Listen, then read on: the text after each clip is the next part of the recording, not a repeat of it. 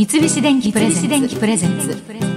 戸田恵子大人クオリティ今週の大人クオリティでフォーカスするのはバナナです。日本で正式にバナナの輸入が始まるのは明治36年1903年。日本の統治下だった台湾から神戸に持ち込まれたのが始まりと言います。そうか。私は今でも台湾バナナがもう一番大好きなんですけれどもそもそも台湾から神戸に持ち込まれたというこれが始まりなんだな。で、その後、昭和38年にバナナの輸入が自由化されるまで長らくバナナは高級品として扱われていました。よく言う話なんですけれどもね、あの、高級品だった頃のイメージがあんまり残ってないんだけれども、今とても安いっていうことの印象の方がもはや私の中では強くてですね。あの確かに昔はなんかバナナ1本持っていくのに大騒ぎしていたのかもしれません。遠足の時にねバナナ持ってていいかとかよくないかとか。バナナは300円のおやつの中に入るのか入らないのかとか。そういう論争をした覚えはございます。バナナといえばね叩き売り。私実際に見たことはありません。最近見る機会なんてもう絶対っていうかまあ、うん、ほとんどないと思いますけれども。さあさあ寄ってらっしゃい見てらっしゃいというね寅さんの映画で見たぐらいで皆さん実際に見た方本当少ないと思います。おなじみのこれ単価倍というものですね。あのそれの代表がもうバナナの叩き売りということで。その発祥は九州の文字なんだそうです。文字の港に陸揚げされて関西や東京に運ぶ前に悪くなったバナナをいち早くさばくために始まったそうで渥美清さんも実際にですねあの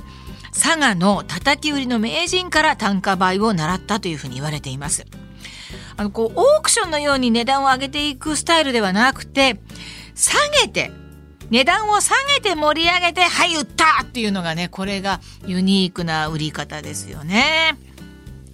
バナナのたたき売りは2017年に日本遺産に認定され、現在も門司港バナナのたたき売り連合会により、伝統芸ともいえる工場や技が継承されているそうです。ああ、今でも見れるんですね。一度なんかぜひ見てみたいなと思います。細かく分類すると世界には数千種類もの品種があるそうで私たちが食べてるのは主にキャベンディッシュと呼ばれる甘いバナナなんだそうです。それに対してですね、熱帯の国や地域では、熟してもあまり甘くならない品種も栽培されています。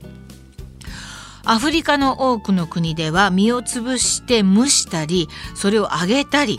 えー、焼いたりしたバナナを主食にしている地域もあるそうです。うん、テレビでちょっと見たことありますね。芋と同じようにこれ扱われているんですね。うーんまああの大体バナナをちょっとあったかくして食べるっていうのが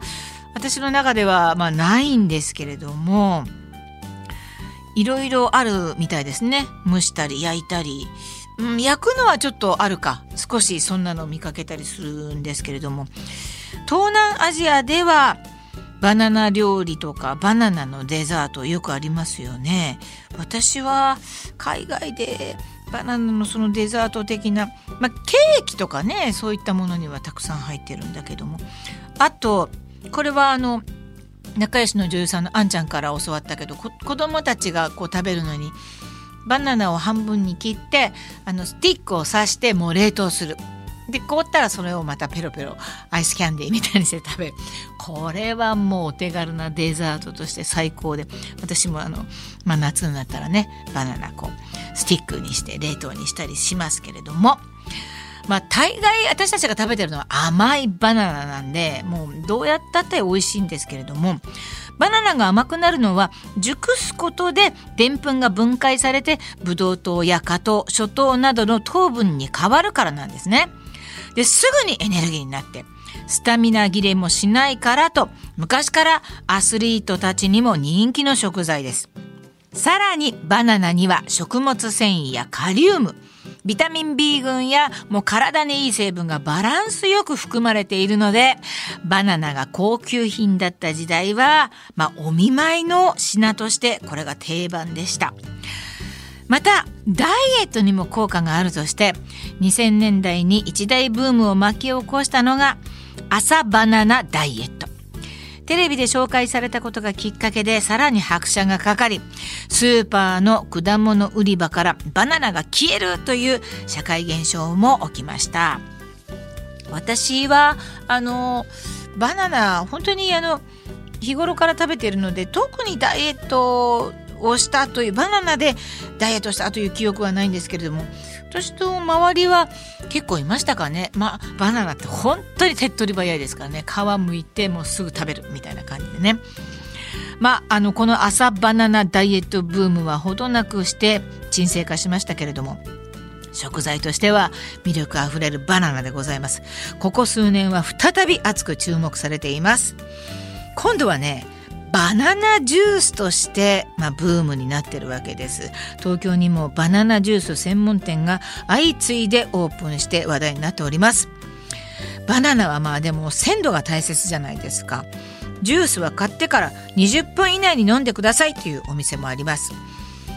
私はあのバナナジュース専門店にまだ行ったことはありません。あのジューススタンドみたいなところにはよく寄ってですねいろんなフレッシュジュースを飲んだりするんですけど、まあ、うちでバナナジュース作れるから専門店に行く必要はあるのかなと思いつつも興味なくはないです。ちょっと行ってみたいなと思ってはおります。さてバナナジュースブームの火付け役となったお店の一つで日本初のバナナジュース専門店銀座バナナジュースのオーナー大和田理恵さんがレシピを監修された大人のバナナジュース健康法が主婦の友社から発売されています。ここにあるんですけれどもね、表紙はもちろん黄色でございます。えこれまでのバナナジュースとの違いは砂糖やシロップは一切使わないことさらにもともと免疫力を高める効果があるバナナに他の食材をプラスすることでより効果的な健康ドリンクを目指しています。あいいですね。飽きずにね飲めますね。私あのもともとお砂糖は入れないんですけれどもねあのバナナと牛乳だけでもう十分甘いですからね。え基本は完熟バナナを一口大にちぎって冷凍庫で凍らせたものと牛乳をブレンドするだけ。ここが私と違うとこだな。冷凍するんですね。で牛乳の他にも腸内環境改善が期待できるアーモンドミルクや美肌やむくみ解消に良いとされるココナッツミルクを使ってもいいそうです。ダイエットが目的の場合は夕食前がいいそうですよ。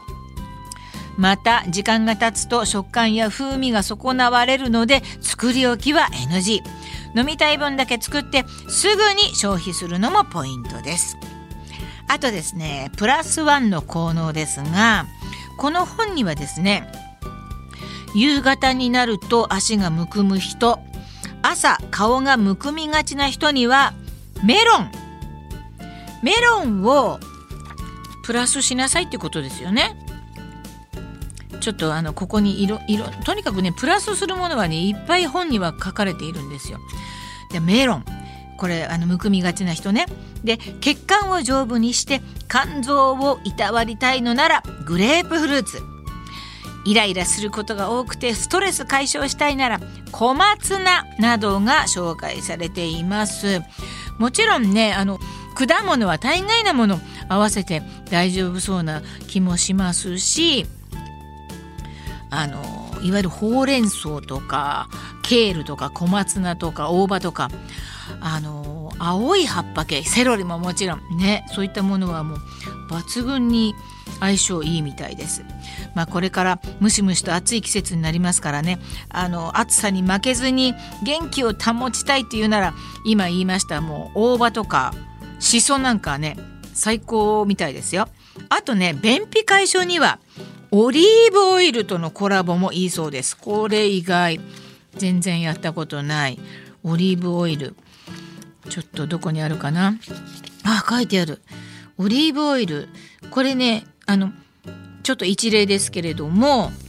うーんあそんなにたくさん入れなくていいんだ。完熟冷凍したバナナが2本だと、えー、お好みのミルクを 200ml でオリーブオイルを小さじ2ぐらい入れればいいそうです。ね。ちょっと入れるだけで便秘解消にいいそうですよ。いや勉強になりますね。あなたも自分でいろんな食材と組み合わせてお気に入りのマイバナナジュースを見つけてみるのもいいかもしれませんね。三菱電機プレゼンツ。戸田恵子。戸田恵子。大人クオリティ